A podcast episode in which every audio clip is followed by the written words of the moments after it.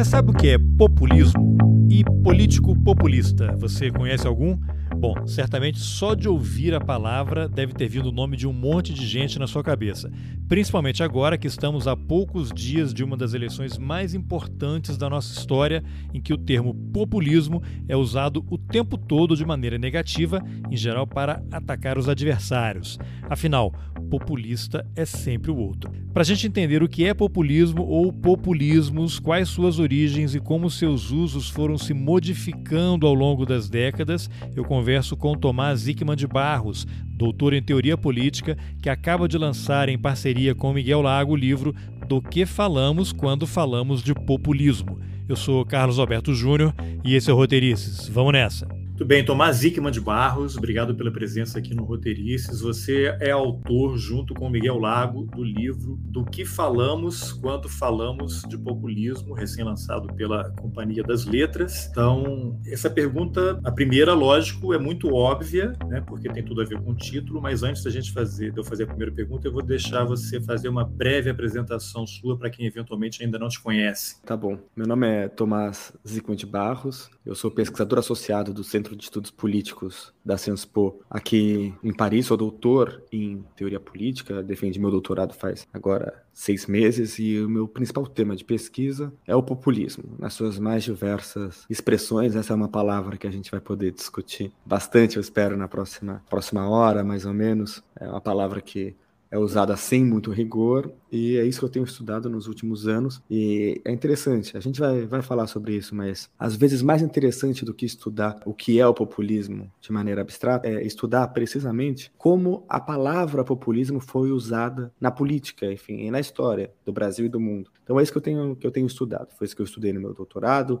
a partir de um movimento muito específico aqui na França que são os coletes amarelos, algo que a gente pode chamar de populista, mas que é um pouco diferente, não é? do que a gente pensa quando pensa, por exemplo, na, nos populistas latino-americanos, naqueles líderes que foram chamados de populistas uh, na América Latina. E, enfim, para complementar minha apresentação, eu também tenho estudado bastante na minha tese de doutorado a articulação entre teoria política e psicanálise, para entender, enfim, os processos subjetivos que podem estar por trás de movimentos populistas. Então, Psicologia das rápida. massas, essas coisas assim. Começa com a psicologia das oh. massas, não é? Então vai muito Freud, Freud que escreveu um livro chamado Psicologia das Massas, mas claro, coisas muito mais, muito mais atuais, mas sim, eu estudo ah, bastante ah, isso. Muito bem. Então eu peguei aqui na conclusão do livro, vou começar pelo começo, já é um pequeno spoiler, mas não compromete a conversa. Vocês escreveram o seguinte, abre aspas, esse livro começou com um problema estudar o significado da palavra populismo de forma a entender como foi usada para criar uma simetria entre Lula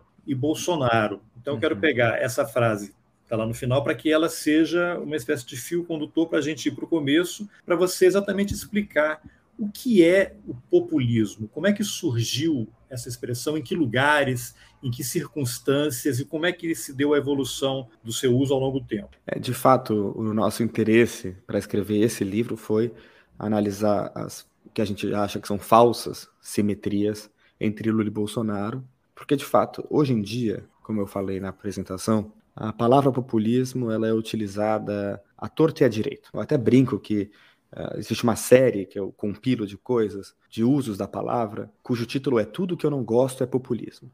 Porque populismo é usado como sinônimo de demagogia, falsidade, manipulação, autoritarismo, pós-verdade, negacionismo científico, o que você quiser, na verdade, pode ser chamado de populismo se você lê o que aparece na, na imprensa, e não só na imprensa, existem até acadêmicos que também reproduzem esses esses lugares comuns, que falta um pouco de rigor.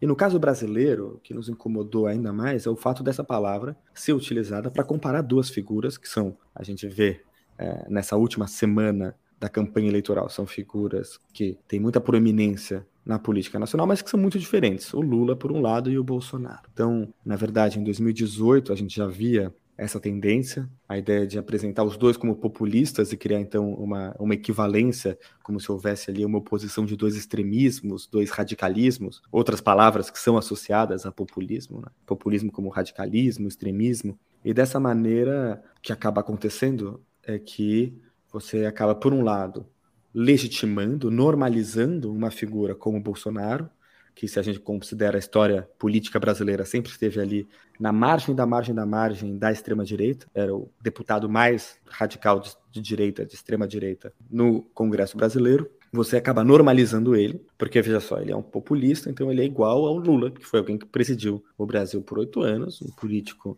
vamos lá, com características bastante centristas, em grande medida, a gente argumenta isso ao longo do livro, e dessa maneira por um lado, você normaliza o Bolsonaro, ele se torna um candidato como outro qualquer, e ao mesmo tempo que você radicaliza, você sataniza o Lula, justificando, portanto, um voto no Bolsonaro em 2018. Quando você fala Lula, um candidato centrista, uhum. isso aí já derruba essa tese de que ele é comunista, que ele vai implementar o comunismo no Brasil, ou não? Ah, não, claro, isso a gente vai poder falar um pouco mais sobre isso, tenho certeza, mas assim, não existe nenhum elemento na carreira política do Lula nos últimos 40 anos que indique nada nesse sentido. Nada, nada mesmo.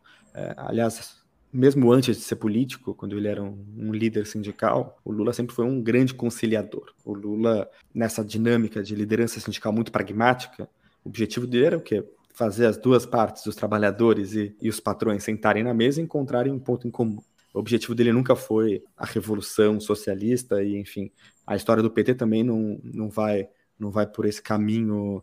É, claro que o PT no passado teve posições muito mais radicais à esquerda, mas está longe de ser um partido que estava fora do campo liberal democrático, pelo menos no, no meu entendimento. Mas enfim, isso era o que nos incomodava muito, é, esse uso problemático e sem rigor da palavra populismo, e, portanto, para conseguir lidar, para conseguir gerir, enfim, entender, não gerir, mas entender uh, esse processo, o que estava acontecendo com o uso dessa palavra, a gente resolveu retomar a história dela. Retomar a história dela uh, no passado, retomar a história dela como a palavra surgiu, onde ela surgiu, e ela surgiu fora do Brasil, e depois analisar como ela foi usada ao longo da história do Brasil. Então, acho que, não sei se você quer que eu já, já comece a contar sim, um pouco sim, essa história. Exatamente isso ali, que eu vou até mostrar aqui que eu tinha separado quando a gente estava trocando mensagens aí para combinar a entrevista, eu tinha mandado para você dois livros que eu, que eu não li ainda, infelizmente, por várias razões, mas esse aqui que é o The People Know, que eu tinha visto ouvido uma ah, entrevista ah, dele na NPR, que é a, a rádio pública lá dos Estados Unidos, em que ele explica a origem do termo populista lá nos Estados Unidos, né, que não tem nada a ver com o uso que se faz, inclusive, havia uma aliança, pelo que eu lembro da entrevista dele, você me corrija se eu falar errado. Inclusive, entre empresários e trabalhadores havia coincidências de pautas e de reivindicações. Depois uhum. tem um outro que saiu no Brasil aqui, O Século do Populismo, História, Teoria Crítica. Acho que é um Sim. francês, né? Esse autor uhum. aqui. Do Rosan Valon. É, isso, exatamente. Então, eu acho que vale. É, eu, eu separei aqui um trechinho também do seu livro, o Miguel, mas aí vocês mencionam o seguinte: três traços do populismo. Um, o populismo envolve um discurso que opõe o povo às elites, os de baixo contra os de cima. E tem dois: o populismo é esteticamente transgressivo, irreverente, culturalmente popular. E três, o populismo é uma força capaz de transformar instituições.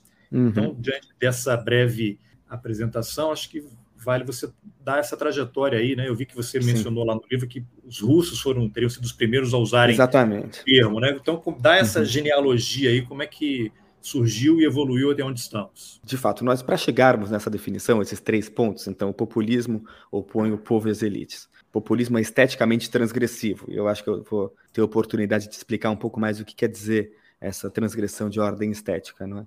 E o terceiro ponto, o populismo ele tem poder de transformar instituições, para a gente chegar nessa, nessa definição, a gente quis desconstruir essa visão pejorativa do termo populismo. E para desconstruir isso, nada melhor do que ver a história. Porque ao estudar a história, a gente vê que a palavra que hoje é tão negativa, que é vista de um jeito tão ruim, ela na verdade foi reivindicada. Os primeiros atores a usarem a noção de populismo, a falarem em nome do populismo, eles se reivindicavam populistas. Eles diziam: Nós somos populistas com muito orgulho. E os primeiros, é como você disse, e como nós explicamos no livro, foram os russos. Os russos são os primeiros a se reivindicarem populistas e qual contexto? A gente está falando ali a partir de 1860 até 1880, mais ou menos, os chamados populistas russos, ou narodniks, o meu russo está muito enferrujado. É, eu sei que você entrevistou o Rodrigo Yannis, que é um querido amigo meu alguns Sim. meses atrás. É, ele, ele, ele fala russo. Eu, quando vou visitar ele em Moscou, eu, eu falo. Usa, usa de intérprete.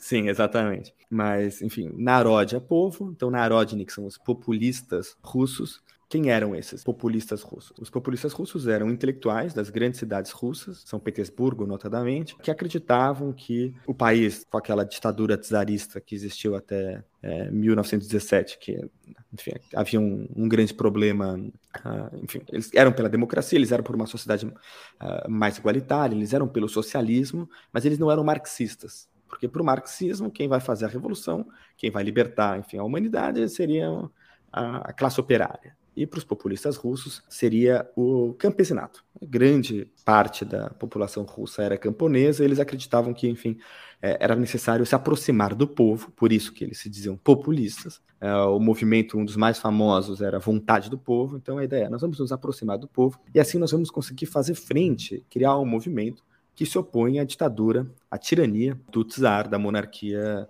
da monarquia absolutista que vigorava na Rússia.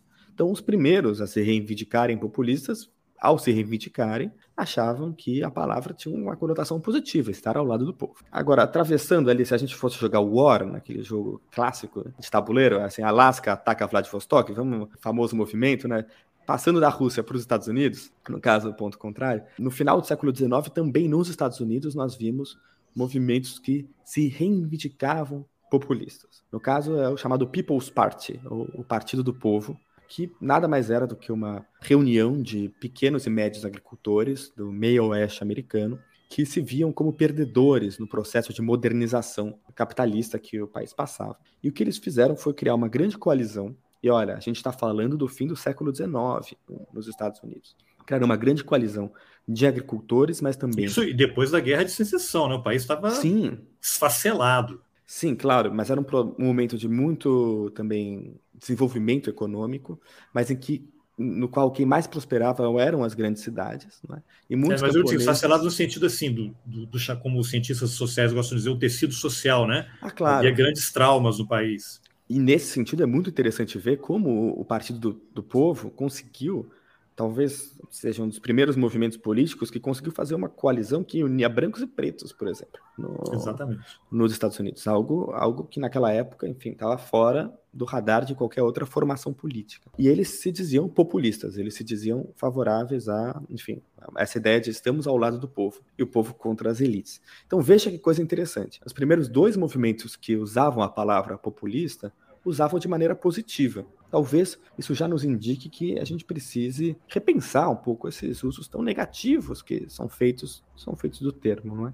Depois disso, a gente vê uma perda de importância da palavra. O que acontece é que em 1890, o People's Party é fundado. Em 1892 eles lançam um candidato à presidência que tem que ganha em alguns estados do meio oeste, algo bastante impressionante, inclusive. Mas logo depois existem rachas internos, o partido acaba perdendo por eminência e um pedaço muito grande dos então populistas acaba entrando, né, migrando para o Partido Democrata, onde eles vão ter muita influência até o começo do século, mas depois essa influência vai se dissolver, vai se diluir e o partido perde a proeminência que teve ali naqueles 10 anos uh, últimos 10 anos do século XIX. E o que nós vemos na sequência é que a palavra ela desaparece do vocabulário político, ela vai ressurgir apenas para se referir ao passado, à história, então ao People's Party, aos Narodniks na Rússia. E a partir do final da década de 20, ela ganha uma nova, um novo sentido na literatura. Ela se torna um, um tema literário. Aqui na França, estou falando aqui de Paris, aqui na França cria-se o prêmio o prêmio do romance populista, de romã populista, que nada mais era do que um prêmio que buscava agraciar, enfim, reconhecer obras literárias que contassem a história do povo, dos mais pobres, dos mais humildes, de maneira, enfim, positiva, valorativa, enfim, mostrando uma realidade, um certo realismo popular, eh, mas que colocasse em evidência de maneira positiva as classes mais marginalizadas, pobres da, da sociedade. E essa é a noção que se estabelece na França e depois no resto do mundo, e mesmo no Brasil, até o começo dos anos 40. Agora a gente pode começar a se focar um pouco na história brasileira, é? porque até 1946, mais ou menos, a palavra populismo não existia no léxico político brasileiro. Não existia. E no livro a gente mostra isso. A palavra nem sequer estava dicionarizada. Populismo não estava dicionarizada. A palavra populista estava dicionarizada, mas para se referir a um gênero literário que descreve de maneira positiva a situação de vida dos, a história dos, dos mais pobres. O que ocorre em 46 no Brasil? Nós temos um, o fim do, do Estado Novo, não é, em 45, e a promulgação da nova Constituição. E a inauguração do que a gente pode chamar de quarto período republicano da história brasileira, quarta Constituição brasileira. E o que acontece é que, ao mesmo tempo que nós temos a nova Constituição, uh, nós temos fluxos migratórios muito grandes, uma, uma, transformações demográficas muito importantes no Brasil. Então, até a década de 40, uh, ah, o Brasil era um país ainda majoritariamente rural, como continua sendo por muito tempo, mas nesse período a gente vê um, um grande êxodo rural, populações que antigamente eram camponeses, vamos lá, começam a chegar nas grandes cidades. E nessas grandes cidades eles começam a exercer o voto de maneira muito mais livre do que até então tinham exercido. Antes, as práticas que até hoje existem, mas enfim, não dá para comparar. As práticas dominantes eram o voto de cabresto. Eram eleições absolutamente controladas pelos coronéis, pelos líderes políticos do interior. E quando essa, essa mão de obra migra do campo para a cidade, ela constitui um contingente de trabalhadores, a maior parte nas indústrias das grandes cidades de São Paulo, Rio de Janeiro e afins, e são trabalhadores que pela primeira vez começam a votar livremente. Só que eles não tinham uma grande tradição de organização política sindical. Então surgem lideranças carismáticas que começam a usar dessa participação e mobilizar cada vez mais esses setores para participar da política. E, e, são essas figuras que começam a ser chamadas de populistas. No começo, de uma maneira muito pejorativa também. É, já naquela época, o primeiro uso do, do termo populista surge ali em 46, 47, com figuras como Assis Chateaubriand, o grande magnata das comunicações do Brasil, que vai acusar os seus adversários de serem populistas. Ah, mas um movimento muito interessante é, de se analisar é como já nesse período alguns atores dizem: não, mas espera aí, populismo é uma coisa boa. Populismo não é uma coisa ruim. Vocês nos acusam de populistas, mas nós somos populistas. Então, acho que uma figura-chave nesse processo todo é o Ademar de Barros, que, enfim, é uma figura hoje em dia bastante controversa, sempre foi controverso, né? Mas que foi governador de São Paulo. E o que ocorre é que, vamos lembrar um pouco de história do Brasil. Em 1946, o Dutra é, eleito assume a presidência da República, depois de 15 anos de governo Vargas. Primeiro, depois da Revolução de 30, o Vargas, o Vargas governa num governo provisório, em, 30, em 32 tem a, o levante de São Paulo, não é? Em 34 há uma constituinte, ele é eleito indiretamente presidente, governa como presidente constitucional até 37, quando dá o golpe do Estado Novo, instaura uma ditadura de caráter corporativo e autoritário que vai durar até 45 quando, enfim, naquele contexto de final de Segunda Guerra Mundial, ele é forçado a renunciar, mas continua muito forte politicamente. Tanto que apoia o Dutra para ser presidente. O Dutra é eleito, mas logo depois, alguns, algum período depois, o Dutra rompe com Vargas. O que ocorre então é que, para as eleições de 1950, o Vargas, que havia, enfim, governado o Brasil em algum momento com mão de ferro, ali entre as décadas de 30 e 40, ele resolve que ele vai se candidatar a presidente. E a gente sabe que ele vai ser eleito. Mas o anúncio ou a perspectiva de que ele viria a ser candidato cria um rebuliço muito grande na política nacional. A gente tem aquela famosa frase do Carlos Lacerda dizendo que o, o, senador Getúlio Vargas, porque ele havia sido eleito senador, ele não pode ser candidato a presidente. Se for candidato, não pode ganhar. Se ganhar, não pode tomar posse. Se tomar posse, precisa ser derrubado. E o que ocorre é que, no começo de 49, o Vargas começa a costurar essas articulações para ser candidato, depois seria eleito presidente. E um ponto-chave dessa articulação era fazer uma aliança com o partido do Ademar de Barro, que, enfim, era uma figura que tinha sido cria do Vargas em alguma medida, porque ele havia sido nomeado interventor em São Paulo, depois foi obrigado a renunciar quando se envolveu em uma série de escândalos de corrupção, mas era uma figura carismática muito forte no estado de São Paulo. Ah, ele havia sido eleito a primeira vez com apoio do Partido Comunista, o Ademar de Barros. Depois ele vai trair o Partido Comunista, jogando, apoiando que os comunistas sejam jogados na ilegalidade e acaba assumindo, virando uma grande figura popular no estado de São Paulo. Qual era o plano então de Vargas e Ademar? Vamos fazer uma aliança, porque com esses dois líderes carismáticos juntos, Vargas e Ademar, nós ganhamos a eleição. Não havia segundo turno naquela época, então quem tivesse a maioria ganharia a eleição. O Vargas, de fato, tem 40, é, 49% dos votos no primeiro turno, então quase ganharia para os critérios atuais não é, num primeiro turno. Uhum. Mas antes disso, o Dutra fica preocupado com essa movimentação e percebe que a única forma, talvez, de fazer frente a essa aliança entre, entre o Vargas e Ademar seria uma aliança, uma grande coalizão dos outros partidos. Se o Vargas tem metade do eleitorado, quase, a gente precisa conseguir mobilizar a outra metade, não podemos dividir, deixar fragmentada a outra metade. Uma espécie de frente Seria frente, isso? É, uma frente anti-varguista, anti-getulista, que assume agora o caráter de uma frente antipopulista, porque é aí que a palavra populista ganha é. uma dimensão importante. Mas o, a chapa do, do Vargas não foi nomeada Frente Populista em algum momento? Sim, foi. Foi nomeada Frente Populista, mas tudo começa com o Dutra. É engraçado. Aí a gente vê como que os jogos de a linguagem... Transição. As palavras elas são usadas e recuperadas e transformadas e o sentido ele é alterado, subvertido mesmo. O que acontece? O Dutra ele tem uma reunião no começo de maio com o governador mineiro da UDN, o Milton Campos. O Dutra e o Milton Campos, eles eram de partidos diferentes. O Dutra era do PSD, não deve ser confundido com o partido do Kassab, mas tem o mesmo nome. Para você, e, e, que tem a ver com o que você falou, né? Como é que as coisas são apropriadas. Sim, é né? É verdade, é verdade. Não é por acaso que, que o Kassab pega esse partido, que foi o partido do Juscelino Kubitschek também. Enfim, o Dutra ele era do PSD, e o governador de Minas Gerais naquela época, o Milton Campos, ele era da UDN. A UDN é o grande partido das classes médias brasileiras, não é? Daquela época, daquele, daqueles 18 anos do, dessa quarta república Quarta República do Brasil. E durante esse período, havia uma disputa muito grande entre o PSD e a UDN em Minas Gerais. Então, qual que é o objetivo do, do Dutra? Não, vamos nos reunir, vamos tentar resolver os nossos conflitos locais em Minas Gerais, e a partir daí a gente pode construir uma candidatura única para a presidência, e aí, nesse momento, o Dutra que se reúne com, com o Milton Campos em Petrópolis, no Palácio do Rio Negro, que ainda hoje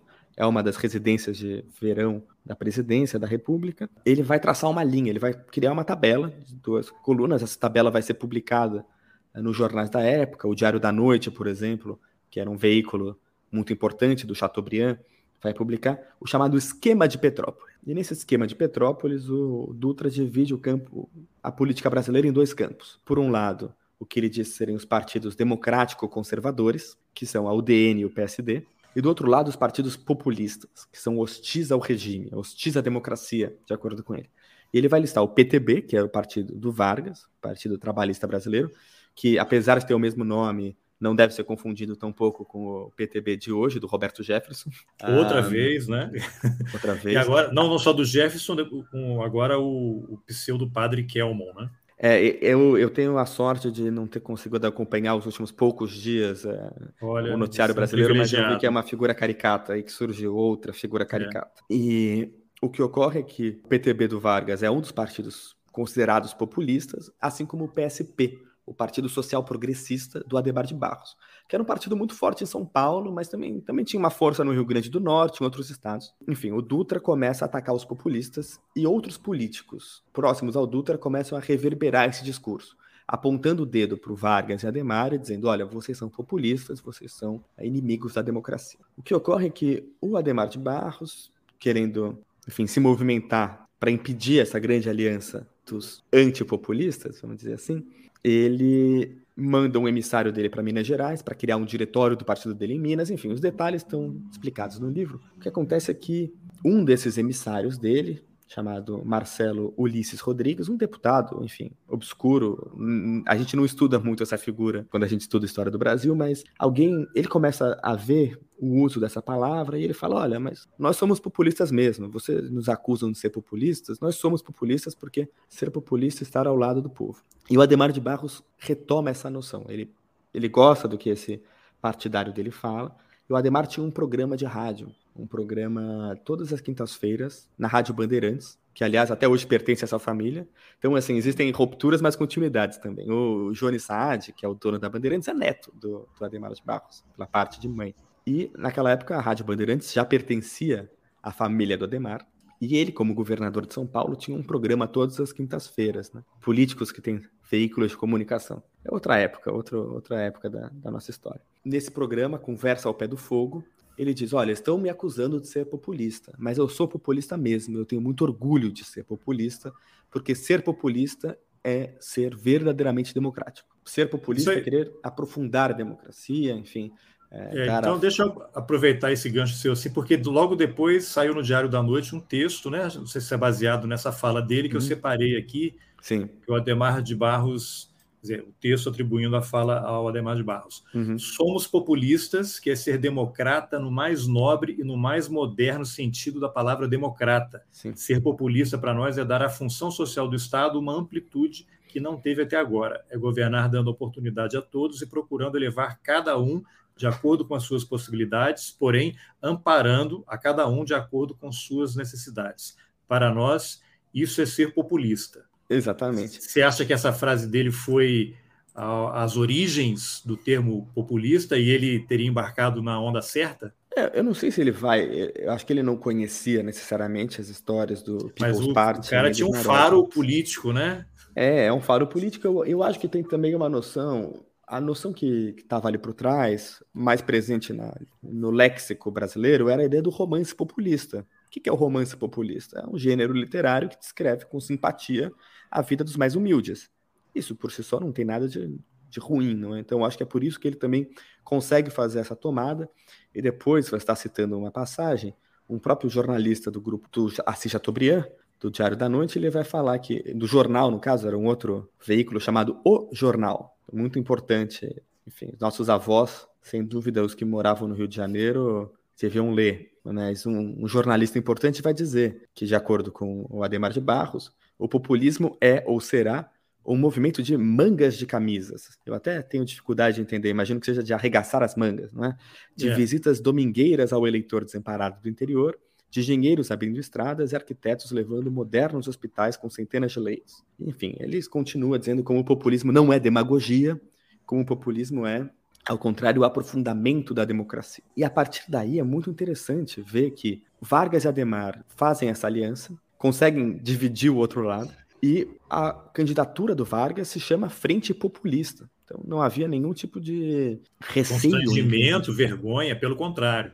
Exatamente. E é curioso porque é verdade que ainda vai ter ataques contra os populistas ao longo da década de 50, mas cada vez menos, cada vez mais a palavra ela se consolida, a noção hegemônica que se tem da palavra é positiva. Populismo visto como algo bom, como estar ao lado do povo, como incorporar mais gente, aumentar a participação, a ponto de que, no final da década de 50, a própria UDN, que por muitos anos recusava a terminologia, recusava ser chamada de populista, a própria UDN ela vai flertar com a ideia do populismo. Isso a gente explica também no livro. A UDN, como um partido de classes médias, ela tinha uma dificuldade muito grande de ganhar eleições. É por isso também que o populismo fez tanto sucesso é, nesses, nesse período. Era um momento de entrada é, de setores subalternizados na política, e eles eram a maioria da população. Então, Vargas, Ademar e tantos outros, eles tinham,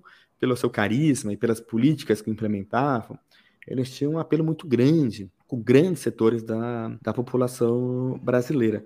E a UDN, com um discurso muito moralista e focado nas classes médias, ela era, como a gente fala no livro, ruim de voto. Não ganhava eleição porque não tinha, não tinha voto. A gente explica no livro que há três estratégias adotadas pela UDN ao longo dos 18 anos, entre 46 e 64. A primeira é, como eu falei, tentar ganhar as eleições. Então, vai lançar a candidatura do Brigadeiro Eduardo Gomes, do Juarez da Távora, mas nunca prosperam. Sempre perdem e perdem de lavada. Então, a segunda estratégia da UDN era o flerte total e completo com o golpe. O período todo da Quarta República Brasileira é marcado por ameaças de golpe desde o começo, porque precisamente esses setores próximos à UDN, com alguma entrada também no meio militar, eles viam com muito receio a incorporação desses setores subalternos e um aprofundamento da democracia no Brasil. Então, vão tentar, como eu já contei, o Carlos Lacerda vai tentar impedir que o Getúlio se candidate e seja eleito presidente da República e tome posse. Depois o Getúlio vai ser levado ao suicídio. Enfim, ele a, a biografia do Lira Neto é um livro que precisa ser lido, né? São três, são três, três volumes, volumes é. né? É. Ah, Agora, Tomás, não sei se você já ia entrar nisso ou uhum. seria mais na frente. Onde é que a ação integralista brasileira entra nessa história? Né? Porque você tem o Plínio Salgado no livro, vocês também discorrem bastante como é, é enfim, o integralismo que está de volta, esse neo-integralismo, a gente começa a ver em, uhum. no 7 de setembro aqui em Brasília, onde eu moro, pessoas com bandeira do integralismo. Depois nas redes sociais você tem as arrobas, né? as páginas desses grupos integralistas comemorando, celebrando o fato fato de estarem aparecendo nos sites, nos jornais, uma espécie de denúncia, olha, há integralistas, Sim. a bandeira do integralismo, e uma coisa que as pessoas não conseguem associar hoje, sei lá, 90% das pessoas que, que eu vejo, não está na mídia isso, queria até ouvir uma reflexão sua uhum. a respeito. Como é que não associam o integralismo ao fascismo. Você poderia até falar brevemente sobre o fascismo, claro. é, o, o, integralismo não é o tema, né? mas o, o, o, integralismo ele é de inspiração fascista. O Plínio Salgado, um dos criadores claro, do integralismo, sim, amigo, amigo do, do Mussolini, a, o, Mussolini e os seus associados financiaram, mandavam dinheiro para o Brasil. Inclusive está esse livro aqui que eu recomendo, fascismo em camisas verdes, né? Uhum. do integralismo ao neo-integralismo, do Leandro Pereira Gonçalves e do Odilon Caldeira Neto, um livro obrigatório para a gente entender o que está acontecendo hoje. Então, as pessoas estão vendo integralistas aí, uhum. e esse lema, vou até pedir licença para você para exibir claro. aqui, olha, uma imagem, vou compartilhar aqui também para as pessoas é, poderem ver, que é o lema que está na campanha presidencial. Deus, pátria e família. Que é... Deus, pátria, família. É Exatamente. É simplesmente Bolsonaro, Deus, pátria, família, é basicamente uhum. Deus, pátria, família. É o, é o lema do integralismo Sim. que é do, do fascismo. Eu não sei Sim. o que você poderia comentar é, não, em relação é, a isso. Não, eu acho que acho legal que você tenha levantado essa questão. Eu tinha pulado um pouco esse capítulo importante. Não, mas é, é acho que até para a gente depois explicar falar sobre Lula e Bolsonaro e como o Bolsonaro flerta abertamente com mortes integralistas, acho relevante dizer que nesses, nesses esforços todos para, como se diz, para incorporar, não incorporar, mas entender a, a história do, do populismo, como o termo foi, foi usado, as disputas, os integralistas eles entram no meio. Na verdade, já em 46, o Plínio Salgado e os seus, seus seguidores, eles, eles se reivindicam populistas. Isso é muito interessante. O que acontece é que, em 1945, acaba a Segunda Guerra Mundial, o nazifascismo perde, perde de maneira profunda na, na Itália, na Alemanha e companhia, de forma que partidos de extrema direita, eles, vamos dizer assim, eles precisam ser repaginados, precisam mudar seu nome. E o que acontece no Brasil é que a ação integralista brasileira, que havia sido, enfim, o maior movimento de massas ou um dos maiores movimentos de massa dos anos, dos anos 30, 40 no Brasil, ela muda de nome e ela se renomeia como Partido de Representação Popular, PRP. E eles começam a se reivindicar como populistas. Então veja só, mais um grupo que vê de maneira positiva a palavra populismo, os populistas. Só que pela mesma razão que, enfim, eles precisaram mudar, fazer essa repaginada, os integralistas ou antigos integralistas na época, eles eles acabam não tendo a proeminência política que queriam ter. Plínio Salgado é candidato em todas as eleições, mas, mas não consegue passar ali de 10% dos votos, se eu, se eu não me engano. Mas é interessante a gente ver como mesmo os integralistas reivindicavam o termo populismo e como já naquele momento a palavra populismo servia como um eufemismo para tapear, esconder outras, outras nomenclaturas, como extrema-direita, fascismo e companhia. E é verdade, como você diz, o integralismo é o fascismo brasileiro. É? Eles tinham uma relação mais complexa em relação à questão racial. Óbvio, eles eram racistas, não há a menor sombra de dúvida, mas ao mesmo tempo tem elementos muito curiosos, como, por exemplo, a reivindicação de referências indígenas, tanto que o grande grito de guerra deles é o Anauê, que significa algo que é como... você é meu parente. É, você é meu irmão, alguma coisa, né, uma desse, coisa assim. tipo. Então, claro que tem um lado, em alguma medida, muito curioso, porque é um movimento que tem claras. Né? Não, e havia uma infiltração, digamos assim, em movimentos negros, né? Você tem Abdias do Nascimento, havia gente do Sim. movimento negro unificado futuramente, mas que era defensor do Helder Câmara, havia muita gente que estava ligada Sim, tá. ao integralismo. Não, é verdade, foi um grande, um grande movimento de massas, enfim, numa época também em que isso também estava na moda. Né? Hoje talvez coisas próximas também estejam voltando à moda, a gente vê o que acontece aqui aqui na Itália, mas é, é, curioso como a palavra populismo hoje em dia ela é muitas vezes usada como um eufemismo, como algo para diminuir, para normalizar políticos de, de extrema direita, porque mesmo que ela seja pejorativa, ela é menos pejorativa do que chamar a pessoa de xenófoba, racista, fascista, extrema direita. Então as pessoas às vezes se reivindicam de fato é raro, mas há quem se reivindique. Mas para dizer que, veja, nos anos 50, todo mundo se reivindicava um pouco populista. Os integralistas, por um lado, o PTB, sem dúvida, junto com o PSP, e a UDN. Eu estava contando a história da UDN, então a primeira estratégia adotada pela UDN foi a tentativa de participar das eleições com candidatos que eram ruins de voto. A segunda foi a tentativa de golpe, eles realmente apoiavam mobilizações golpistas. Ali em 54, que ocorre que ah, aparentemente não, não, se sabe ao certo, até hoje não se tem clareza do que houve na Rua Toneleiro, mas houve uma tentativa de assassinato do Carlos Lacerda, que era um jornalista, importante função de oposição, importante não no sentido positivo do termo necessariamente, mas assim, ele era o mais vocal opositor do Getúlio Vargas na imprensa, inclusive defendendo, em muitos momentos, a derrubada do Getúlio Vargas pelos tanques, né? E há uma tentativa de assassinato, cujas investigações são tomadas por, pelo Exército, no que na base aérea do Galeão, a chamada República do Galeão, não é? E acaba que descobre-se o envolvimento de pessoas próximas do círculo do presidente, notadamente do chefe de polícia, o Gregório Fortunato. O Vargas, quando percebe isso, teria dito: isso é algo que está no inquérito militar de investigação, ele teria dito: estou, eu, me, eu me sinto como se estivesse no mar de lama, uma expressão que depois vai ser recuperada pelos seus opositores. Enfim, o Vargas é levado ao suicídio nisso. Depois, a vitória do JK, existe uma ameaça de golpe que também é combatida uh, pelo Marechal Henrique Teixeira Lott, que consegue desbaratar ela antes da hora. E depois a gente sabe que tem, enfim, o golpe de 64 mostra um outro capítulo.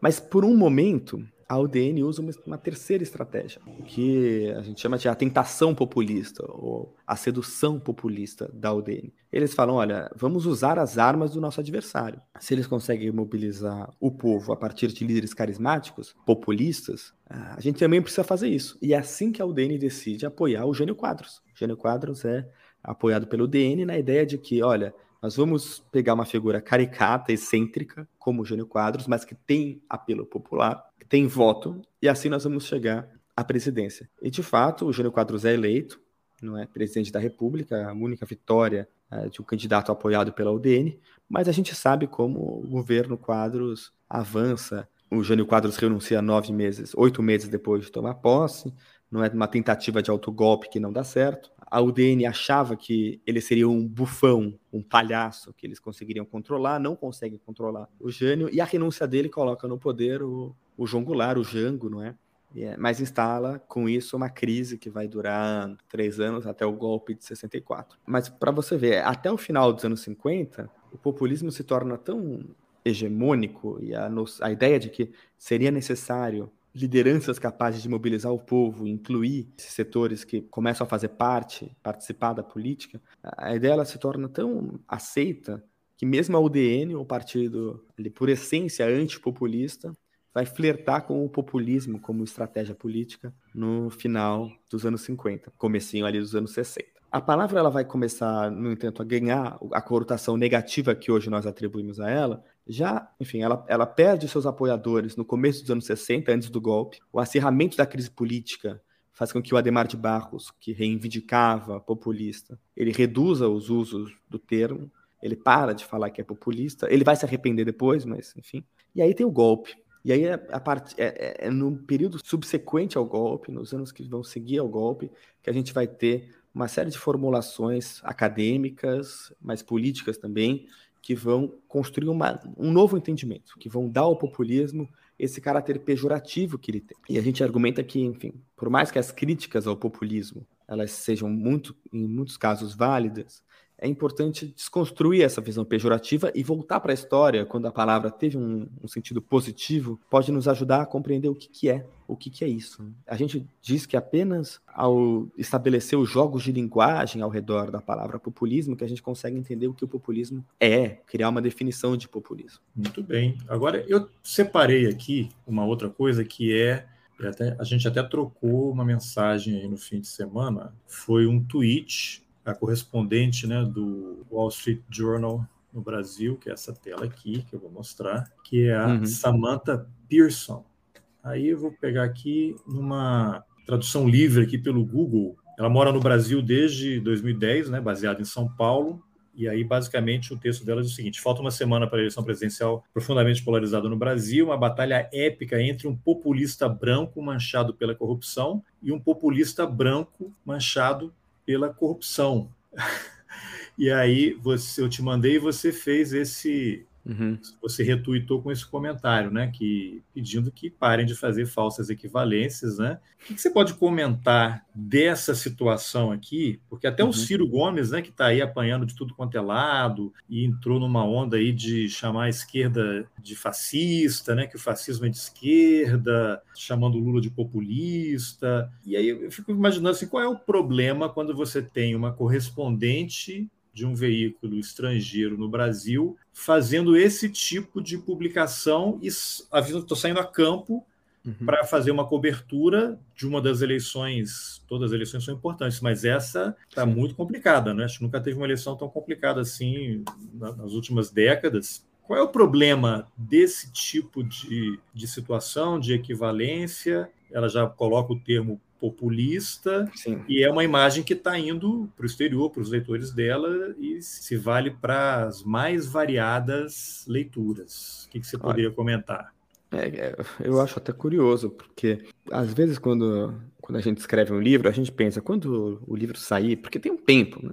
Escrever um livro e entre sair, a publicação, a gente pensa, será que o livro vai perder a sua atualidade? Eu tenho quase que agradecer a Samantha Pearson porque ela, ela, ela demonstra a atualidade do livro, né? a relevância do livro. Infelizmente, talvez, porque, falei no começo, a palavra populismo hoje em dia no Brasil, ela adquiriu um sentido totalmente negativo e ela serve para equiparar, tem servido para equiparar dois políticos que são profundamente diferentes.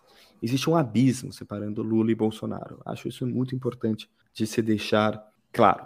Ao retomarmos a história da palavra populismo, eu e o Miguel Lago, meu coautor, a gente entende que é possível, ao relembrar o que foi o populismo na história do Brasil e fora do Brasil, a gente acredita que é possível elaborar uma definição de populismo, que a gente já falou aqui, que é bastante ampla. Eu acho que bastante precisa, mas bastante ampla também, que são as que a gente já falou. Populismo opõe povo e elites, por um lado. Populismo é esteticamente transgressivo, eu vou explicar um pouquinho o que, que é isso e o populismo transforma instituições. Lula e Bolsonaro, nós argumentamos, podem ser considerados populistas. Então, talvez a talvez a Samantha, a Samantha Person, ela, ela esteja certa ao dizer que existem dois populistas em disputa. Mas isso não significa que eles possam ser comparados. O, o Miguel Lago, sobretudo, ele colocou, foi uma ideia dele, colocar no começo do livro, uma noção que é a, a falácia por associação. Então a ideia, ele, ele retoma um, uma obra do Eugène Ionesco, chamada O Rinoceronte, um clássico, que já está com 70, quase 80 anos desde a sua publicação. E, basicamente, é uma sociedade em que as pessoas começam a se tornar, transformar em rinocerontes, e nada mais é do que uma analogia para o fascismo, para a chegada do fascismo. O Ionesco diz antes, enfim, no livro, antes do, dessas transformações acontecerem, dos rinocerontes começarem a surgir, as pessoas perdem a lógica. A lógica começa a ser jogada, enfim, jogada na lata do lixo. E um exemplo disso é que um velho lógico chega num, numa conversa, num bar, e apresenta o seguinte raciocínio lógico: todos os gatos são mortais. Sócrates é mortal, portanto, Sócrates é um gato. Obviamente é uma falácia lógica, uma falácia por associação, e a mesma coisa é usada, a gente vê hoje em dia, na comparação entre Lula e Bolsonaro. A gente fala, não, olha só, o Bolsonaro é populista, o Lula é populista, portanto, o Lula é um autoritário uh, que vai querer atentar contra a democracia liberal. A gente acha que não faz o menor sentido.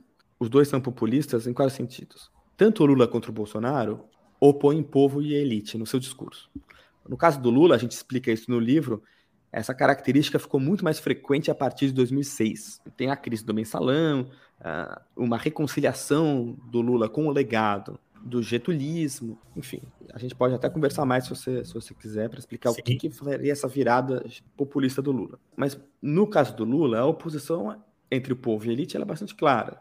O povo são os setores subalternizados da população brasileira, os mais pobres. E a elite, os poderosos, são aqueles que governaram o Brasil desde o seu descobrimento. Então a ideia dele é que ele seria um representante da classe trabalhadora que chega ao poder e dá voz a esses excluídos. O Bolsonaro ele vai falar sobre povo e elite, mas a elite para ele não é a elite econômica, não são os grandes empresários. O grande empresário, ao contrário, é apresentado como um trabalhador, não é? Alguém que, enfim, se esforça muito para que sua camisa, que dá o seu sangue e lágrimas. Um meritocrata, poder... né? O cara que chegou é, lá pelo esforço, apesar do Estado, chegou lá. Exatamente. E por outro lado, quem é a elite? A elite é uma elite intelectual, é uma elite que uh, vive às custas do Estado, Lê Paulo ela Freire, tá univers... tá. É o Paulo Freire, está nas universidades e que quer destruir a família também. Então tem esse lado. Quem é o povo do Bolsonaro? O povo é o cidadão de bem. É, numa disputa entre o bem e o mal, o cidadão de bem é aquele que, enfim, é temente a Deus, que valoriza a família. O bolsonarismo ele, ele tem essa, ele, esse apelo a um cidadão que se sente vulnerável, mas que busca as certezas, certezas da fé, as certezas da família, são palavras muito importantes no populismo bolsonarista. E se a gente for ver, o discurso do Lula tem oposição entre povo e elite. E ele vai dizer: nunca antes na história desse país um trabalhador foi presidente, por exemplo. Ao mesmo tempo, ele vai dizer: nunca antes na história desse país os bancos ganharam tanto como no governo dele. O que, que ele quer dizer? Por um lado, existe uma, uma dimensão de um certo. Ele critica uma certa ganância do setor bancário e das elites brasileiras que teriam ganhado muito dinheiro ao longo dos oito anos de governo Lula, mas que seriam ingratas, então uma ingratidão que ele vai criticar, mas ele também está se jactando de como ele fez um governo ali, enfim, de conciliação, como todo mundo ganhou. Foi um ganha-ganha o governo dele. Então o Lula, o outro do, do populismo do Lula, do lulismo, ele não é alguém que ele quer eliminar, mas é ao contrário, enfim, o Lula celebra essa, essa tensão, essa disputa entre os de baixo e os de cima, porque ele acredita que assim a gente pode conseguir avançar, aprofundar a democracia brasileira. Então, dar voz aos setores subalternos, sem, no entanto, querer destruir o outro. O objetivo do Lula nunca foi destruir o outro. O Bolsonaro, ao contrário, ele apresenta essa elite, elite intelectual, enfim, os Paulo, Paulo Freireana e universitária, como sendo sexualmente depravada, não é à toa que ele vai bater muito na questão da ideologia de gênero. E ele vai se apresentar, e a gente vê isso muito claro agora na campanha, como um enviado de Deus. Essas são palavras da primeira-dama. O Bolsonaro é um enviado de Deus e que a disputa não é uma disputa entre um candidato e outro, é a disputa do bem contra o mal. É, existe o que a gente pode falar, pode chamar de uma uma certa expressão de teologia política no nós contra eles do Bolsonaro. É, o próprio Bolsonaro fala, só Deus me tira daqui. Não, exatamente. E, e, a disputa entre o bem e o mal é entre Deus e o diabo. E com o diabo é, Teve um comício recente que ele fala, ele chamou Lula do demônio que Sim. quer implementar o comunismo no Brasil. Exatamente. E as pessoas aplaudem. É, mas tem apelo, eu entendo o apelo que ele possa ter, porque isso são respostas muito fáceis não é? Quando você é bastante narcisista, inclusive, porque eu sou perfeito, eu sou, enfim, o meu lado é o lado do bem e do outro lado é o mal. Eu consigo exteriorizar no outro todas as minhas inseguranças, vulnerabilidades que atravessam todos nós, não é? É por isso que a psicanálise, para voltar à psicanálise, ela é tão importante. A gente consegue entender como os líderes autoritários, eles conseguem falar para as nossas uh, vulnerabilidades mais mais subjetivas, porque ele vai garantir segurança. E a maior forma de garantir segurança é encontrar um bode expiatório. Porque aí o bode expiatório a gente externaliza todos os nossos problemas nele e pronto, eu não tenho mais que lidar com, com os meus problemas internos, com as minhas vulnerabilidades, com as questões reais que existem. Um comentário que eu queria fazer: o Lula, existe espaço para uma teologia política no lulismo, mas eu argumento que ela não se dá na dinâmica do nós contra eles, do de Deus contra o diabo, do bem contra o mal. É uma outra uma outra expressão de religiosidade na política que se aproxima do que a gente pode chamar, enfim, da, das contribuições do, de São Paulo, o apóstolo Paulo, não é? O Alain Badiou, que é um filósofo francês, escreveu um livro sobre São Paulo que a gente cita, mas qual é a ideia? É que São Paulo é o criador do universalismo. O que, que isso quer dizer? Até São Paulo, São Paulo, eu, eu não sou não sou religioso, mas enfim, estudei bastante, principalmente teologia cristã, São Paulo, ele não conheceu Jesus em vida. Ele é convertido. Inclusive, ele perseguia cristãos, e aí ele tem uma revelação, e pela revelação, ele se converte ao cristianismo e ele se torna um grande conversor, né? ele busca converter as pessoas ao cristianismo, e ao fazer isso, ele transforma o cristianismo de uma religião de seita de uma seita judaica em uma religião com vocação universal. A ideia é que todos podem se converter ao, ao cristianismo, aceitar a palavra, enfim, de Jesus e, e, e tudo mais. E a gente brinca no livro que o Lula tem um pouco essa focação, enfim, ao falar do povo, é um povo que busca ser inclusivo, includente, que busca expandir os direitos, expandir as promessas da democracia liberal, fazer essas promessas chegarem a mais gente. Então é o oposto do Bolsonaro, que busca sempre traçar uma linha muito clara, separando o povo de bem, o cidadão de bem, contra todos aqueles que são corrompidos, moralmente obscenos, que querem destruir a família e tudo mais. O Lula não, não segue essa dinâmica. A dinâmica do Lula é vamos incorporar mais gente, vamos incorporar os setores subalternizados. Né? É, então isso me remete aqui, tem uma outra frase aqui no livro, que é uhum. exatamente uhum. isso que você está falando, que eu queria ouvir você mais, mas em relação ao lado do Bolsonaro. E só um parênteses, que daqui a pouco vão acusar o São Paulo aí de ser o primeiro globalista, hein? Daqui a pouco ele vai ser defenestrado aí. Mas a, a frase do livro é a seguinte, Bolsonaro e Lula podem ser populistas, mas enquanto o populismo bolsonarista representa um risco para a democracia liberal, o lulismo se aproxima de um populismo inclusivo uhum. que o fortalece, que é isso que você estava dizendo Exatamente. aí. Mas eu queria te ouvir, que aí acho que da parte do Lula, acho que não sei se você quer complementar alguma coisa a mais, mas da parte do Bolsonaro eu queria te ouvir mais. Por que, que ele representaria um risco para a democracia liberal? Eu acho que, primeiro, é o seguinte: o Bolsonaro ele também inclui setores excluídos mas são setores excluídos muito específicos. Milícia, ah. né? Tem essas coisas. Não, é assim, a gente pode falar sobre, sobre milícias, enfim, são setores que estavam à margem da política brasileira, sempre se reproduzindo mais quietinhos, a gente pode dizer, e que de repente são colocados no primeiro plano da política nacional. São dados, a presidência é dada a essas pessoas. A noção que a gente recupera no livro. É Mas desculpa, da... seriam quem? Militares e evangélicos? Não, é, a gente pode colocar militares e evangélicos, mas eu acho que o, o povo que ele tenta incluir é o que a Hannah Arendt chamaria de ralé. A ralé ela não é definida por classe social. Existe ralé nos pobres e nos ricos. E a ralé o que, o que seria? Seriam setores reacionários da sociedade, enfim, da população, que buscam entrar na política, mas não para incluir mais gente, mas para reafirmar estruturas de dominação. Então seria o bom e velho, vamos lá. A gente pode falar de militares, de evangélicos. Neo-integralismo, mas... esse pessoal que orbita aí esses é, preceitos. Eu diria que seria o tiozão do Zap, porque eu acho até que o neo-integralista, às vezes, ele é. Enfim, para você ser neo-integralista mili... é, militante, organizado, acho que você precisa ter um mínimo de organização política para isso. Eu acho que o, o, o bolsonarista ele dá o poder, ele empodera o tiozão do Zap, reacionário, aquele que aquele que todo mundo foge no churrasco de domingo e tal, né? Exatamente, aquele... e de repente essa pessoa se torna, enfim, a gente coloca essa pessoa na presidência.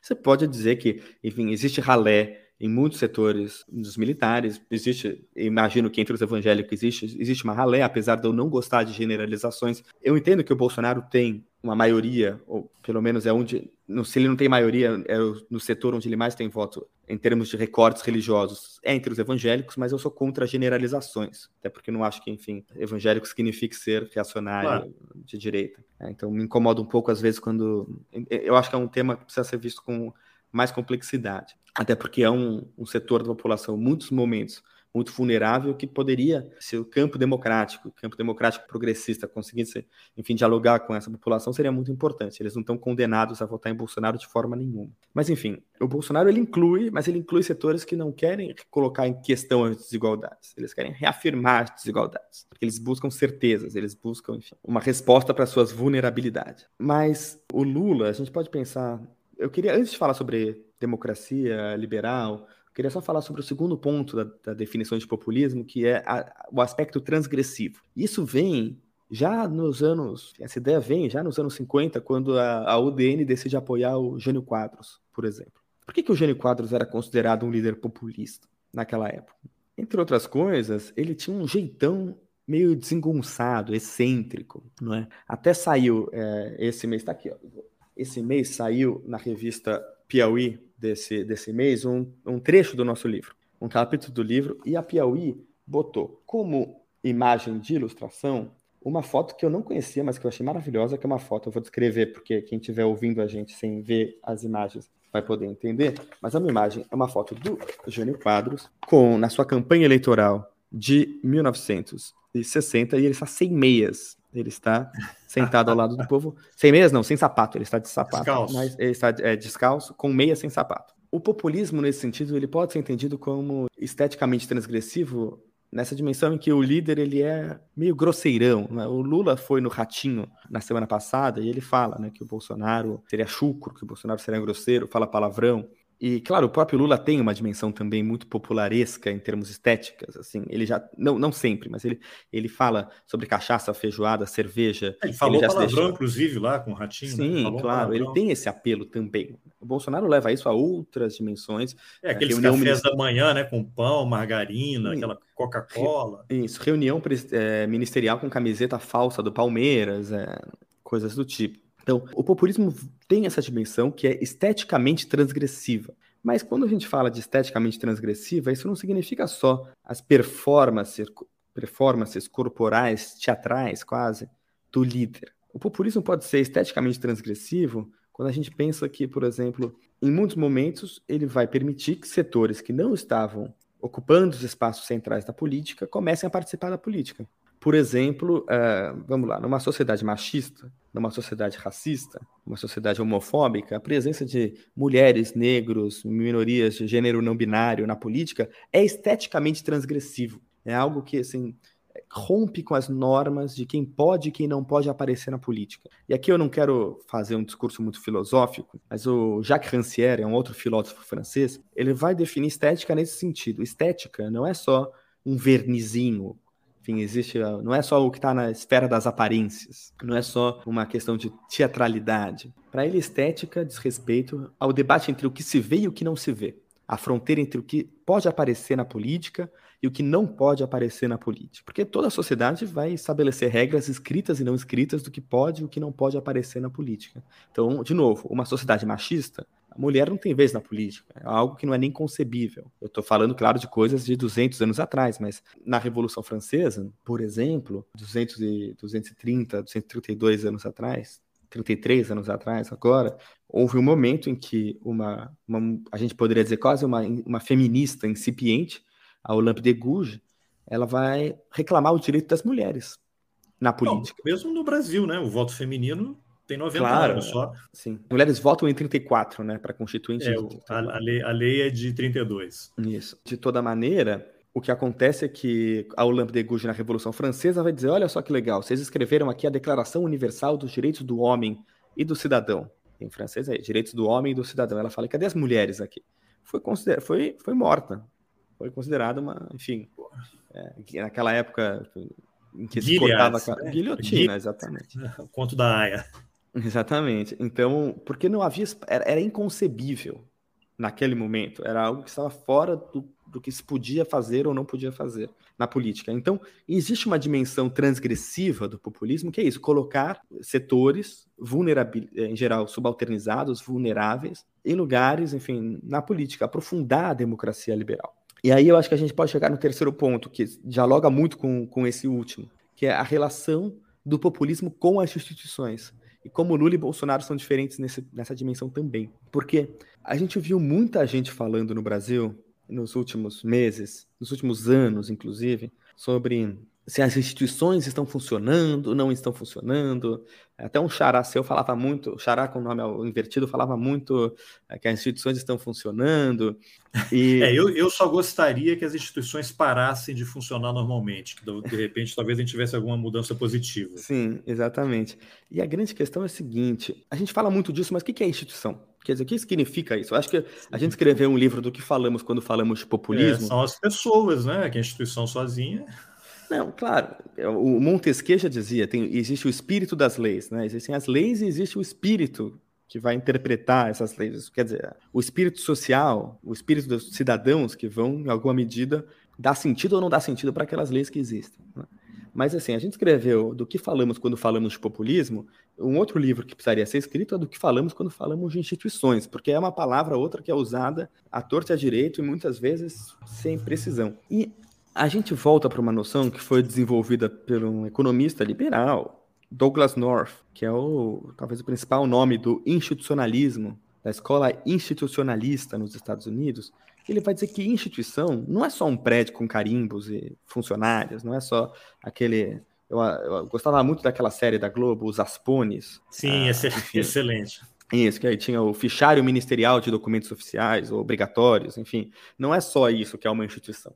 Instituição para o Douglas North são regras de vida em sociedade. E essas regras podem ser regras escritas e elas podem ser regras não escritas, regras tácitas. Então, claro, a Constituição é uma regra, estabelece regras de convívio na sociedade. Mas existem outras regras não escritas, por exemplo, numa sociedade racista. O racismo é institucional não apenas no sentido de que a polícia, o judiciário, ou enfim, o legislativo é, é, é racista, isso é um sentido da ideia de racismo institucional, mas no sentido de que o racismo é uma regra de vida em sociedade, uh, numa sociedade racista. Enfim, que brancos ocupam lugares naturalmente, quer dizer, que são naturaliza-se, não, não naturalmente, não existe natureza nesse sentido, mas naturaliza-se que brancos ocupem lugares e que negros ocupem outros lugares. Isso não está escrito na Constituição mas isso está presente no discurso hegemônico, na cultura hegemônica. Então, nesse sentido, o populismo ele vai, ele tem poder de transformar instituições, porque em nome do povo ele vai tentar rearticular um discurso hegemônico, um novo discurso hegemônico, um discurso contra-hegemônico, a gente pode dizer, e ele pode transformar instituições, o que pode ser muito bom. O populismo é ruim quando essas transformações institucionais elas são feitas precisamente mobilizando a ralé para reafirmar estruturas de dominação destruir os pilares da democracia liberal, a separação de poderes, a liberdade de imprensa, de opinião, enfim. Mas ele pode ser democratizante, ele pode aprofundar a democracia liberal quando o que ele faz é precisamente dar voz aos excluídos, colocar setores subalternizados na política, expandir direitos, porque a nossa democracia, eh, Carlos Alberto, a nossa democracia ela tem muitas qualidades, mas muitos problemas. Né? Assim, a gente vota, inclusive, a cada quatro anos, na esperança de resolver os problemas da democracia inclusive, brasileira. para o Bolsonaro e os militares que o cercam, a democracia é o problema a ser Sim. eliminado. Exatamente.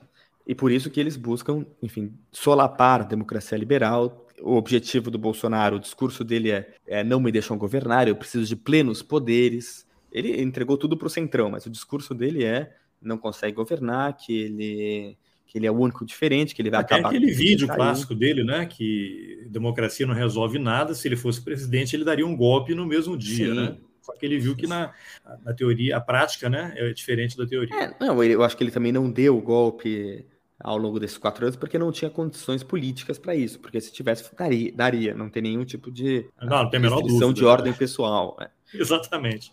Nenhuma. Mas o que acontece é, no caso do populismo democratizante, se entende que a democracia tem problemas. Claro que tem problemas. Mas se entende que as promessas da democracia que não foram cumpridas, elas, enfim, a gente precisa buscar cumpri-las. A gente entende que existem setores subalternizados, vulnerabilizados, marginalizados, aos quais as promessas de liberdade e igualdade que estão na base de toda a democracia liberal ainda não chegaram. E o que o populismo de tipo emancipador, como nós argumentamos, faz é precisamente ser o veículo para que esses setores reivindiquem essas promessas.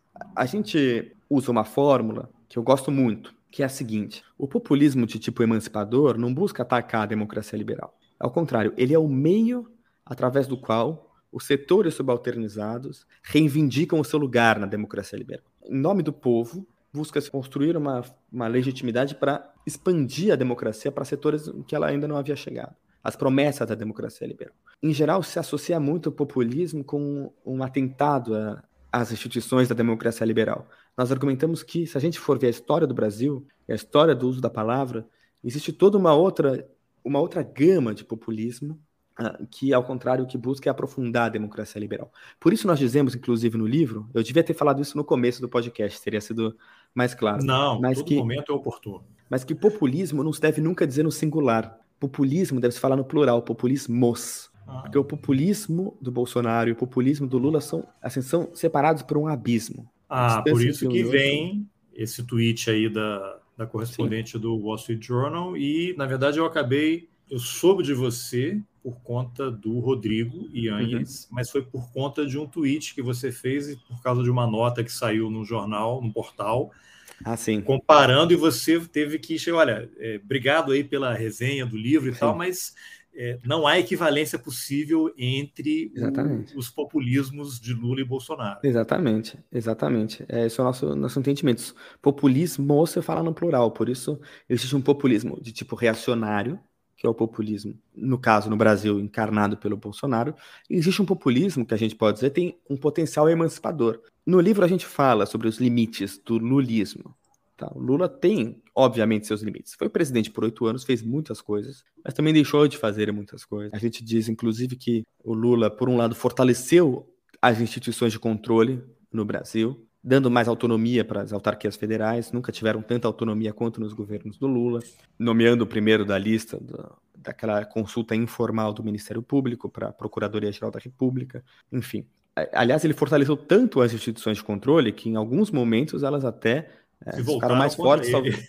É, é, exatamente. A gente vê um. Existem corporativismos que se consolidaram por conta desse fortalecimento muito grande das instituições de controle. E, por outro lado, ele também fortaleceu o presidencialismo de coalizão, que envolve, enfim, ceder, assim como o Bolsonaro cedeu agora o orçamento secreto, muito mais, inclusive, do que os governos petistas jamais fizeram com o Congresso, mas o Lula também cedeu para o Centrão pedaços da, da máquina pública. E em um momento houve um choque entre essas duas institucionalidades, porque o, a gente considera que o presidencialismo de coalizão também é uma regra não escrita da política brasileira, que foi, enfim, aprofundada em alguma medida no governo Lula, então teve, claro, seus limites.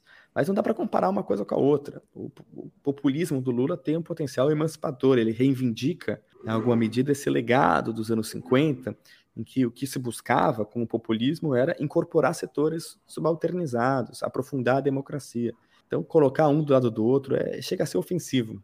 É, agora, você chegou a fazer alguma reflexão em relação, pegando esse gancho aí de populismos, né, que na sua uhum. avaliação deveria ser dito sempre no plural.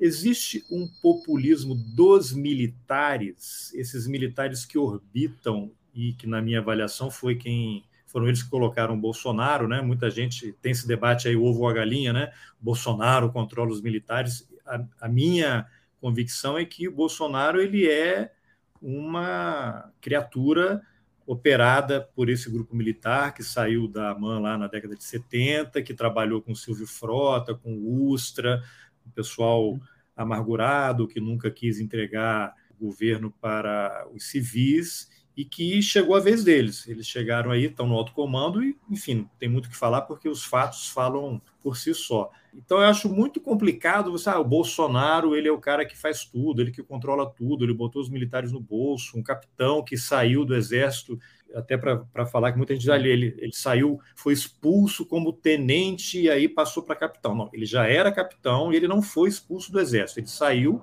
para concorrer a vereador, venceu entrou na vida política, nunca mais retornou. Né? E eu acho que ele sempre se manteve ligado a Newton Cruz, esse pessoal todo. Uhum. Outro dia saiu um artigo aí de um cara que trabalhou na Veja na época que foi publicado aquele artigo dele reclamando de salários, né? uma informação em off de um militar dizendo que aquele texto do Bolsonaro foi escrito por um grupo de militares. Acho muito estranho esse troço vazar agora, uma semana da eleição. Uhum. Aí, enfim, isso dá margem a muitas avaliações. Mas só para a gente centrar nessa questão do. Existe um populismo dos militares e que populismo seria esse? Você já chegou a fazer alguma reflexão sobre isso? Olha, eu acho que se a gente pensar a ditadura militar, enquanto os militares estiveram no poder, é um momento em que se falou muito pouco sobre populismo no Brasil. A palavra caiu um pouco em desuso. Claro, é nesse período também que se consolida uma noção negativa do termo, porque aí os intelectuais de esquerda mesmo, os intele intelectuais de direita sempre foram hostis ao populismo. Né? Mas mesmo a esquerda se torna hostil ao populismo, a gente explica isso no livro. Mas os militares em si não, não se atribuía muito o termo populismo, populista à ditadura. O Lula chegou, o próprio Lula chegou a acusar o Figueiredo de ser populista nos anos 80, que queria ali, nos estertores do regime militar, melhorar a sua imagem, então, enfim. É, mas, mas... já estava já tava perto da transição, né? Porque numa ditadura Sim. você precisa o quê? A ditadura não precisa nada, ela faz é, o que quer. E é por isso que a palavra perdeu um pouco a sua, a sua força durante os, os 21 anos de, de regime militar. A palavra perde sua função porque, afinal, o populismo é um fenômeno de democracia de massa. Se não há democracia de massa, não é que não pode haver populismo, mas as coisas ficam mais difíceis. Incorporação de setores excluídos, tudo mais. Agora, por isso mesmo, eu teria uma dificuldade de ver qual seria o populismo dos militares. Eu acho que o que os militares fizeram ao apoiar e entrar totalmente na campanha do Bolsonaro, principalmente ali nas vésperas de 2018, o que eles fizeram foi talvez fazer o que a UDN quis fazer com o Gênio Quadros lá atrás. E não só os militares, acho que um pedaço importante das elites empresariais brasileiras e até de partidos de direita brasileiros, eles quiseram fazer com o Bolsonaro o que, o que a UDN quis fazer com, com o Gênio Quadros em 1960, que é pegar um palhaço, um bufão, um cara que vai falar tudo errado aí, enfim, falar de um jeito grosseiro, um jeito chucro, para usar a palavra que o próprio Lula usou outro, outro dia, achando que esse bufão vai ser eleito e aí nós vamos controlá-lo. Só que a questão é que acho que os militares, no caso do Bolsonaro, do, do Bolsonaro até conseguiram muito espaço no, no governo, né, ocupam amplíssimos setores da administração pública, da máquina pública, mas eu não acho que eles controlem ou tutelem o Bolsonaro pelo menos, não sei, a minha impressão é que o Bolsonaro é uma figura incontrolada, incontrolável. Tanto que a campanha dele teria talvez ido por outros caminhos. Ah, eu não sei, eu precisaria refletir um pouco mais sobre essa ideia de um é, populismo Talvez uma, uma coincidência de, de agenda, porque eu sempre lembro daquela reunião ministerial que o ministro do Supremo determinou que fosse liberada, que o Sim. Os absurdos todos lá. Tem uma, entre uma das várias absurdas falas do Bolsonaro, em que ele defende que a população se arme, cobra do Sérgio Moro, que assine logo o decreto, né? Ele está ladeado por dois generais quatro estrelas. Uhum. Um é o Mourão, que é o vice-presidente, e o outro é o Braga Neto, que à época estava na Casa Civil, depois passou para a Defesa e hoje é candidato a vice-presidente na chapa dele. Então, para mim, essa imagem é, é, muito reveladora e me soa muito estranho, sem falar nos outros militares. Tinha um, um ministro, ainda não era, mas ia ser o Pazuello, que ia ser ministro da Saúde. Você tem na Anvisa, era um, um militar da Marinha. Você tem o Tarcísio, que é candidato ao governo de São Paulo, que é militar, né? Ele saiu, fez concurso público, mas uhum. ele tem essa formação militar. E o próprio General Ramos, enfim, o comando todo, né? até alguém, o Pazuello foi a um podcast outro dia dizendo: Você sabe quantas pessoas foram para o Ministério da Saúde comigo? Além de mim, eram cinco comigo, e depois chegaram mais 15 que eram da uhum. reserva, uhum. querendo passar uma ideia de que não era algo militarizado. Mas você não precisa de mais do que isso se você tem os militares na posição de comando, uhum. você comanda, se todo mundo obedece. Claro. Né? Então, acho que os postos-chave são com esses caras, e, e quando você vê essa agenda toda que passou, mineração, terra indígena. Isso aí são coisas que o próprio general Heleno, que está lá no GSI, ele já era contra a demarcação lá da Raposa Serra do Sol, inclusive foi um dos motivos de atrito dele com o governo Lula, salvo engano. Então você tem esses militares que estão com o Bolsonaro, que tem essa agenda totalmente ultraliberal, que estão liberando a quantidade de retirada de direitos do cidadão, direitos trabalhistas e sociais que houve nesses anos, e a, o próprio General Vilas Boas, que tem um instituto que foi estimulado pelo Robson Andrade, presidente da CNI, isso está escrito no início do livro do General Vilas Boas, o depoimento que ele prestou ao Celso Castro lá da FGV, e que divulgou há, há poucos meses aí esse projeto de Brasil, né, até 2035, que prevê cobrança em universidade pública e privatização do SUS. Então, sim, esses militares, eu não sei se seria um populismo, né? É. Ou então essa, qual seria o risco para a democracia liberal, para é, essa? É, não, eu, eu acho que a gente precisa tomar cuidado também, assim.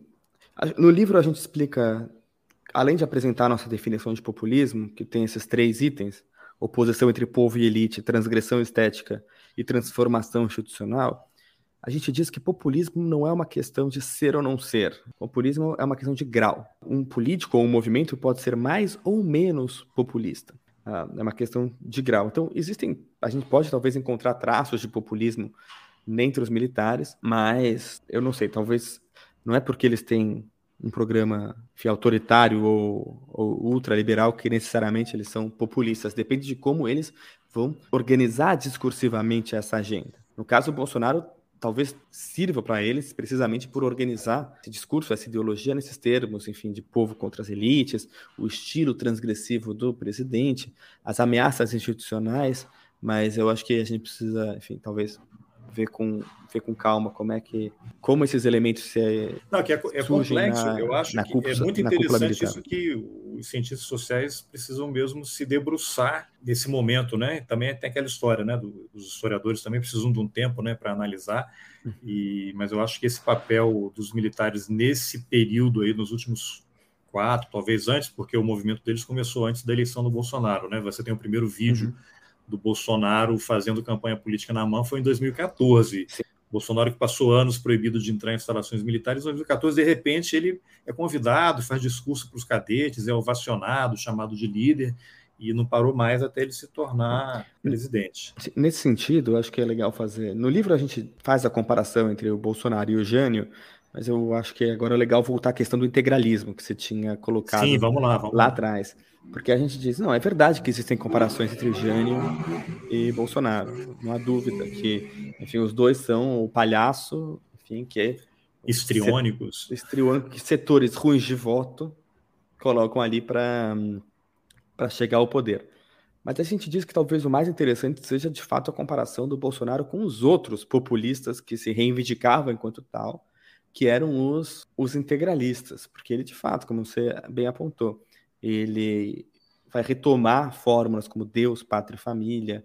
Uh, existem, existem estudos como esse que você, que você mostrou que, que vão ser capazes de estabelecer essa genealogia não é, entre o bolsonarismo e o integralismo histórico, claro, e esse neo-integralismo que está presente, tá presente no Brasil. Então a gente conclui o livro uh, também com essa argumentação dizendo que o Bolsonaro é esse tipo de populismo reacionário que bebe sim da fonte da fonte integralista. E aí claro a relação que eles vão ter com e você tem até um trecho que vocês relatam que em determinado momento não sei se foi em 49 que houve uma disputa entre ah, os integralistas e o PSP para ver que estavam disputando quem é, é, que tinha de fato introduzido o termo é nossa é uma, Brasil, uma né? passagem que eu acho muito engraçada. Aliás essa pesquisa essa pesquisa só para explicar para a nossa audiência, nós analisamos 15 mil artigos de imprensa entre 1940 e 2022. Parece muito, e é muito mesmo, mas é uma pesquisa que dura desde 2018. Tá? Foram quatro anos de pesquisa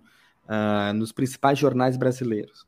E tem passagens que são divertidíssimas. Infelizmente, na edição do livro, a gente não pôde reproduzir imagens e trechos de jornal por razões de questões de direitos autorais, muita coisa ainda pertence, enfim, seja a massa falida do grupo Block, do, da Manchete, seja, seja os diários associados, enfim.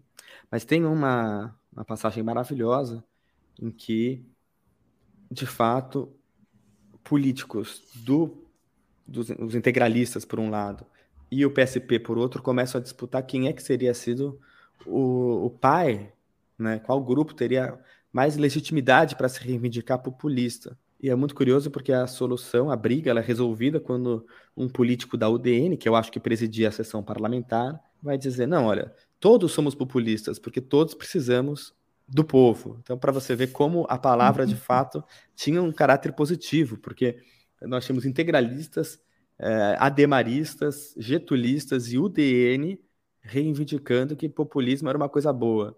Por isso que acho que. E, e é legal a gente ver a história para desnaturalizar essas concepções pejorativas, que vão precisamente achar que populismo é só, é só autoritarismo. Existe mesmo da parte da esquerda um antipopulismo que acaba desprezando um pouco a esquerda. Eu vou, vou apresentar de uma outra maneira. Uma crítica muito comum que a esquerda faz ao populismo histórico é que o populismo seria, de acordo com eles, paternalista. Tem uma ideia que assim, o populista ele quer dizer de cima para baixo para o povo o que é que o povo quer, deveria acreditar, o que, que ele deveria pensar.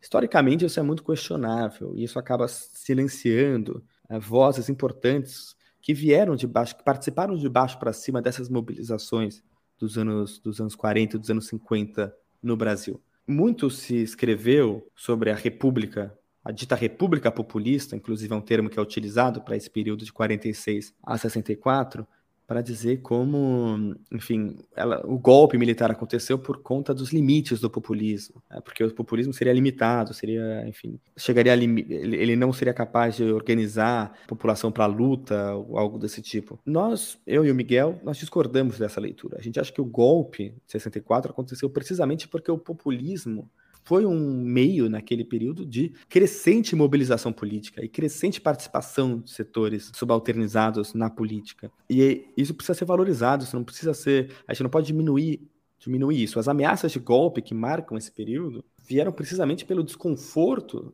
das elites que dominavam o país com a chegada dessas massas que reivindicavam o seu Sim, lugar na política. ver as reformas de base do Jango, né? Está ali claro. todo o problema, né? Exatamente, sim, exatamente. Então, é isso, a gente quer desfazer essas interpretações negativas de, de populismo, entender o, o, lado positivo que a palavra pode, pode ter. Então eu vou pegar aqui dois trechinhos que estão lá na conclusão do seu livro para pedir uma reflexão final sua para a gente okay. encerrar aqui a conversa, que é o seguinte. O antipopulismo acaba reproduzindo a própria dinâmica que diz ver no populismo, uma demagogia simplificadora e moralista, na qual as promessas não cumpridas da democracia liberal são ignoradas o problema está nos outros, em, em alguma degeneração moral, selvageria, né? Tem aquele filósofo aí que falava, né? O demônio são os outros, né? Uhum. O, o, inferno são os outros. O populismo deve ser visto como forma de mobilização que cria sujeitos políticos, baseia-se na oposição entre o povo e as elites, é esteticamente transgressivo e constitui uma força capaz de transformar instituições. Né? Então você tem ali o antipopulismo, o populismo. Como é que você poderia amarrar esses dois trechinhos aí para a gente encerrar a conversa. Não, de fato, é muito curioso como pensa-se muitas vezes no, no, populismo como sendo o nós contra eles. Acho que na nossa conversa a gente mostrou diversos momentos como essa oposição nós contra eles ela está presente de diversas maneiras. Aliás, eu acho que ela é, ela é necessária em qualquer política. Se não existe nós contra eles, não existe política, porque a política ela é feita de a disputa entre projetos, entre, entre ideias. E até só existe identidade porque existe algo que não sou eu, quer dizer. Mas que interessante que o Lula falou exatamente isso na entrevista que ele deu ao Jornal Nacional, né? O nós contra ele, isso é bom. Claro, é igual o jogo é. de futebol, mas nos limites, Sim. né? Não é um inimigo, é o adversário. Sim. E para dizer que assim, nós escrevemos o livro antes da entrevista do Lula no Jornal Nacional. Claro, então, lógico, então aliás, lógico. eu acho que o Lula Eu acho que ele leu o livro, provavelmente. Ele, é, é, o problema é que ele leu o livro antes do livro. Eu acho que a entrevista foi antes alguém, do livro ser publicado. Então, alguém entramos mandou uma prova para ele é, ali.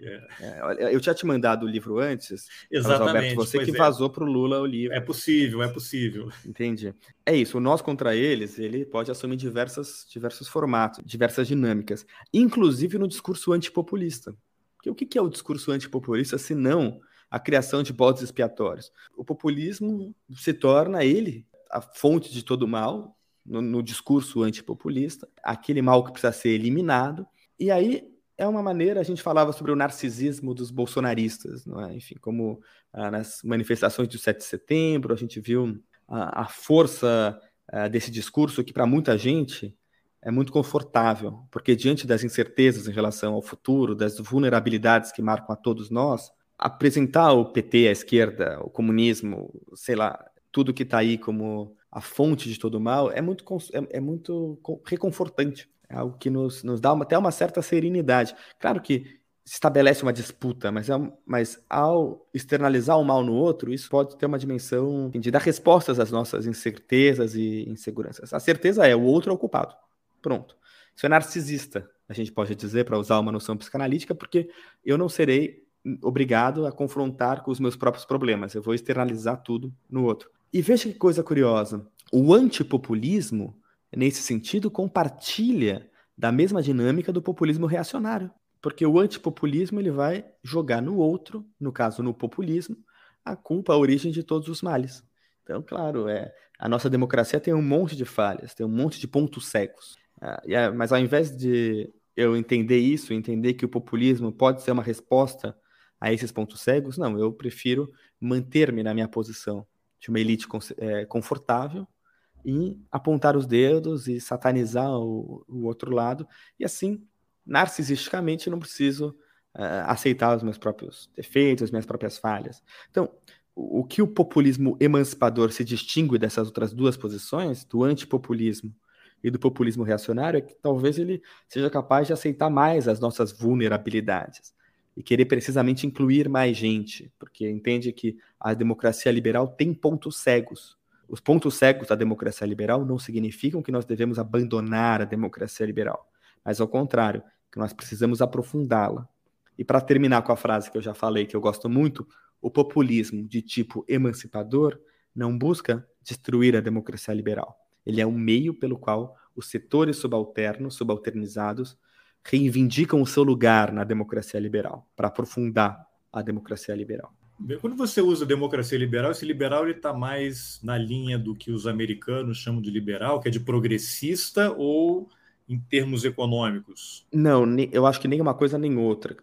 claro, muito mais próximo da democracia, da noção americana, mas não é isso que eu tenho em mente. A democracia liberal, para mim, diz respeito aos princípios do liberalismo político, que é uma tradição, enfim, que existe há, que existe há séculos. E o liberalismo político ele não é liberalismo econômico, pelo menos não necessariamente, mas é a ideia de que nós vamos respeitar, enfim, é, direito à defesa, presunção de inocência, princípios básicos que garantam uma proteção do, de cada sujeito na sua singularidade. É isso que eu chamo de democracia liberal. Mas isso, isso não significa uma determinada forma de organizar a propriedade privada, e nem no sentido necessariamente americano, americano que essa palavra adquiriu.